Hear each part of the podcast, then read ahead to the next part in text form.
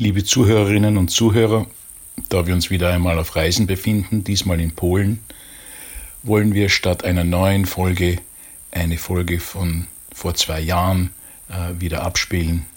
Sie erinnern sich sicher noch daran, wenn nicht, dann ist dies vielleicht äh, neuer, als wir dachten.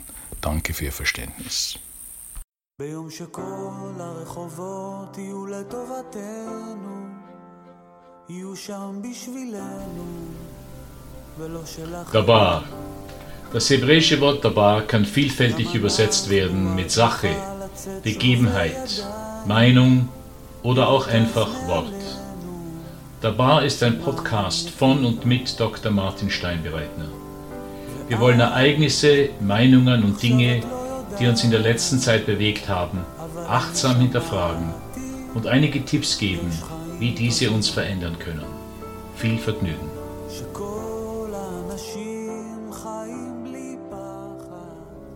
Van Goghs Sternennacht.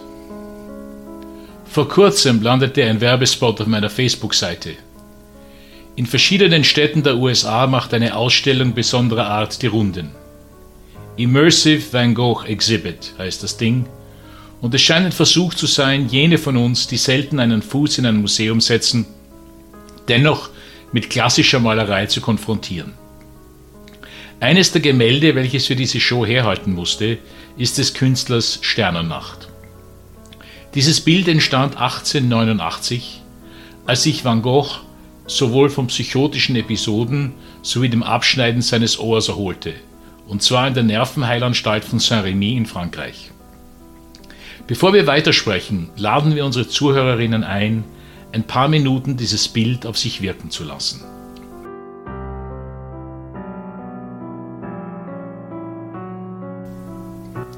Was sehen wir in diesem Bild? Ein Dorf und Historiker sagen uns, dass es sich dabei um Saint-Rémy handelt, so wie der Künstler es von seinem Fenster im Sanatorium sehen konnte dahinter Berge oder zumindest Hügel. Aber zwei Drittel der Leinwand werden von einem Sternenhimmel eingenommen. Die dominante Farbe ist blau und diese ist hell genug, dass wir uns berechtigterweise die Frage stellen können, ob es sich dabei wirklich um einen nächtlichen Himmel handelt.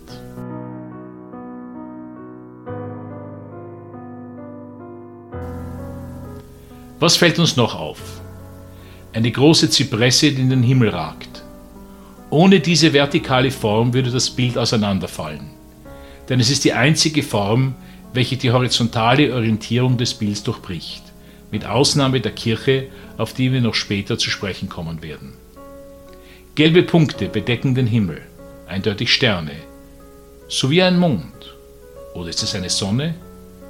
Es scheint fast so, als ob ein zunehmender Mond in die Sonne eingebettet wäre. Aber in einer Sternennacht?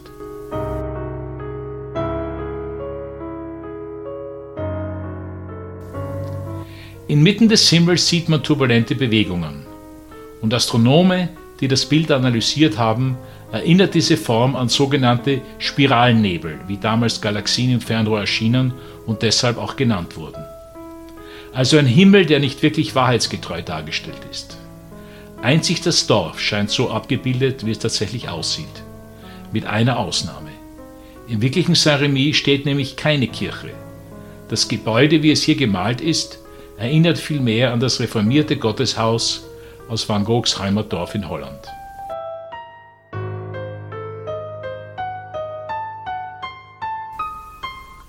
Machen wir also einen Schritt zurück.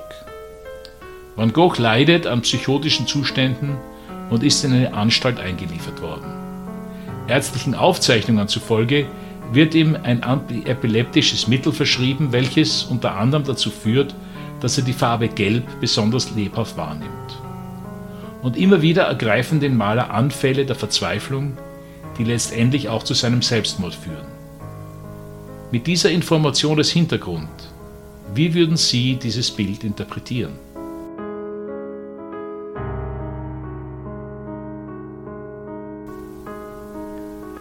Der Wirbel im Zentrum des Gemäldes beschreibt vermutlich ziemlich realistisch den Seelenzustand des Malers umhergetrieben, gequält und Seelenfriede scheint nicht einkehren zu wollen. Gleichzeitig ist der Himmel aber nicht rabenschwarz, sondern erhellt, sowohl von Sternen als auch von unserem Sonnenmond. Sterne stellen für viele Maler und Dichter die Hoffnung dar. Irgendwie gibt es da draußen etwas, welches leuchtet und scheinbar lebendig ist.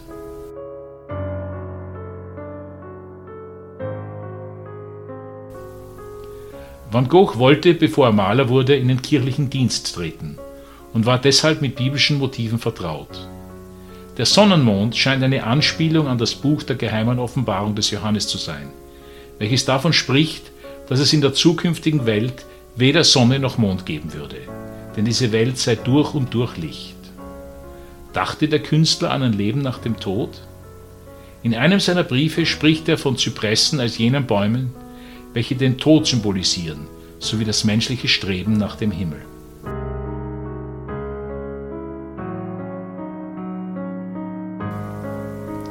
Schließlich seien noch die Fenster des Dorfes erwähnt. Die meisten sind erleuchtet, einzig jene der Kirche nicht. Van Gogh, ein absolut gläubiger Mensch, nahm wahr, dass in seiner Epoche die Rolle der Institution Kirche am Abnehmen begriffen war. Das Licht kam nicht oder nicht mehr aus der Kirche, sondern war an anderen Orten zu finden.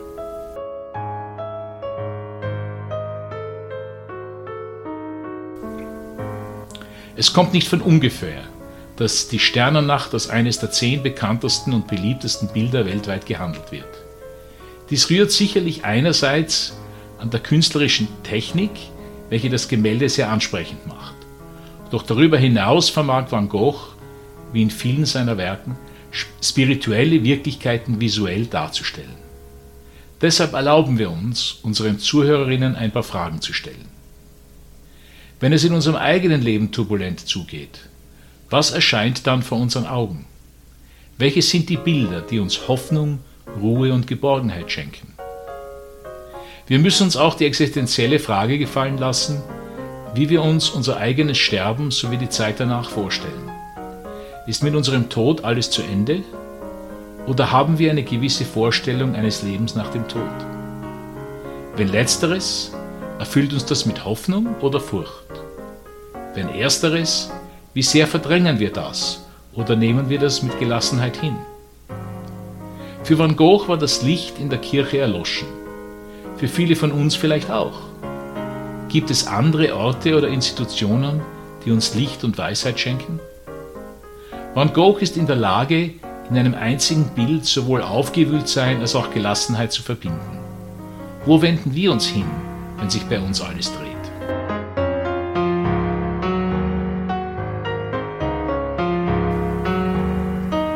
Zum Abschluss lassen wir dieses Bild nochmals auf uns wirken. Welchen Titel würden wir diesem Bild geben?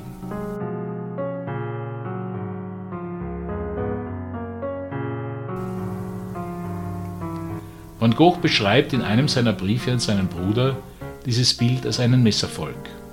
Seien wir dankbar, dass es solche Misserfolge in der Kunst gibt.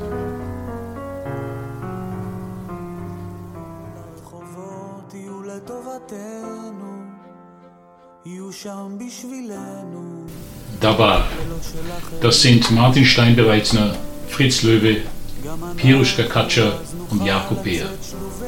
Wenn Ihnen diese Episode gefallen hat, dann abonnieren Sie Dabar auf iTunes, Spotify oder woher Sie sonst immer Ihre Podcasts beziehen und empfehlen Sie uns weiter. Für Fragen, Anregungen und Feedback sind wir dankbar. Finden Sie uns einfach auf Facebook unter Einstein Podcasts. Bis zum nächsten Mal.